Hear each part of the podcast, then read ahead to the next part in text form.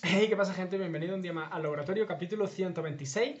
Y hoy quiero hablar em, sobre el contexto, ¿vale? ¿Y a qué me refiero con el contexto? Y es que cuando hacemos cualquier acción de marketing, ¿no? cualquier cosa que estemos haciendo de marketing para promocionar nuestro negocio, para vender, tenemos que tener en cuenta en el contexto en el que estamos, ¿vale? Y me explico.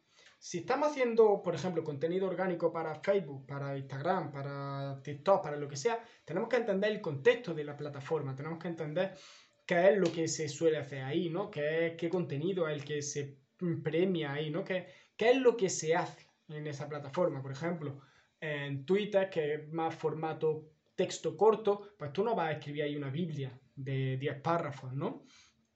Eso, a eso me refiero con el contexto. Por ejemplo, si estás haciendo publicidad, lo mismo, un anuncio, mm, mm, lo hablamos en otro capítulo, ¿no? no mm, adáptate a la, plataforma, ¿no? ¿Qué es, ¿Cuál es el contexto de la plataforma? ¿Qué es lo que quiere el usuario? ¿no? ¿Qué es lo que entra a ver el usuario? Pues los anuncios, adáptalos a eso, porque así al usuario no le resultará intrusivo.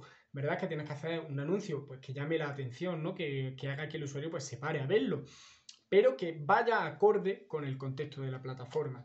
Y otro, y el motivo principal por el que se me ocurrió este capítulo del podcast, es eh, cuando estás contactando a gente, ¿vale? Eh, estás haciendo, ya sabéis que estoy haciendo otra vez puerta fría, ¿no? Estoy contactando eh, bastantes empresas, que de hecho he tenido suerte, ¿no? Y esta mañana, vaya, esta tarde, tengo dos, por, así decirlo, dos citas, entre comillas, para hablar con las empresas, así que a ver qué, qué tal sale, ya os iré actualizando.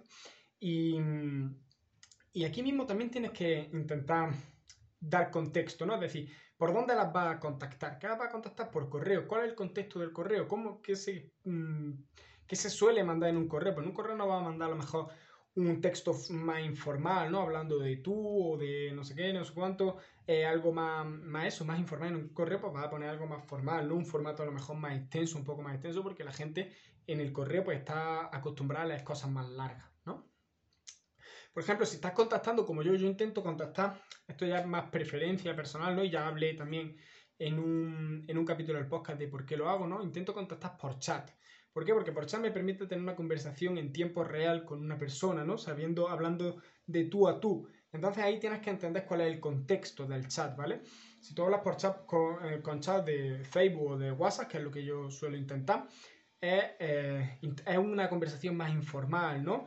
Y siempre por eso intento también eh, añadir contexto a lo que estoy diciendo, ¿no? Es decir, yo es cierto que mi objetivo final es mm, que conozcan mis servicios y, pues, si les interesa, que compren, ¿no? Que lo adquieran y que, me contraten, ¿no? Pero eh, tengo que darle un poco de contexto a eso. Yo no puedo hablar a una persona eh, y entrar y decirle, oye, mira, tengo esto, míralo, está súper bien, no sé qué, no sé cuánto, vale esto, pum, no. Tú cuando y esto seguro que habéis escuchado este ejemplo muchas veces, tú cuando conoces a una persona, ¿no? Un chico una chica, tú no le pides matrimonio de, en el momento en el que la conoces, ¿no? Tenéis que, que eso, que conoceros eh, un poquito, un, hablar, ¿no? Pues saber los gustos de una persona, de la otra. Entonces, este contexto, ¿no? De, que estamos hablando entre personas, ¿no? Que no estás hablando con un robot. Entonces, eso hay que tenerlo en cuenta, ¿no? Este contexto. Eh, estoy diciendo mucho la palabra contexto, pero bueno, de eso va el capítulo.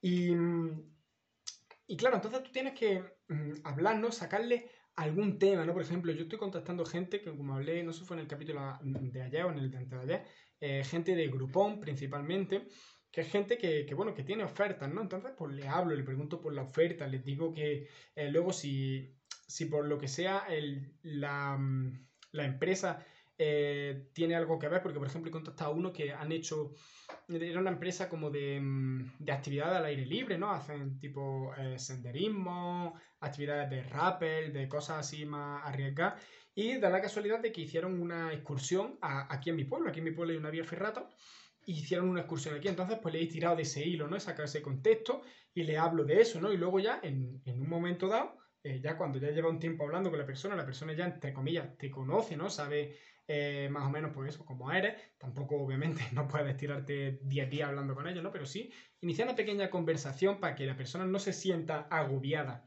cuando le tira una oferta, ¿no? Eh, ¿Por qué eso? Porque somos personas, ¿no? Si te viene una un, alguien y te dice, hola, cómprame esto. Pues la verdad es que normalmente pues le va a decir, no, vete a la mierda, ¿no?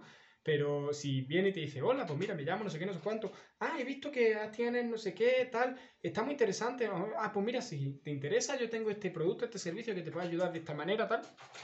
Mm, y, y ahí ya le estás dando un poco de, de contexto ¿no? a tu oferta.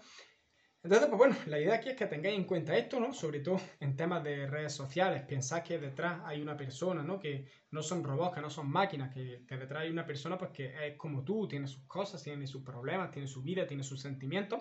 Y tenéis que, pues bueno, adaptaros a eso como, como persona que ofrece un producto, como marca o como lo que sea, ¿no? Así que nada, eh, esto es todo por hoy. Espero que os haya gustado. Como siempre, dejadme por aquí abajo qué os parece y nosotros nos vemos mañana.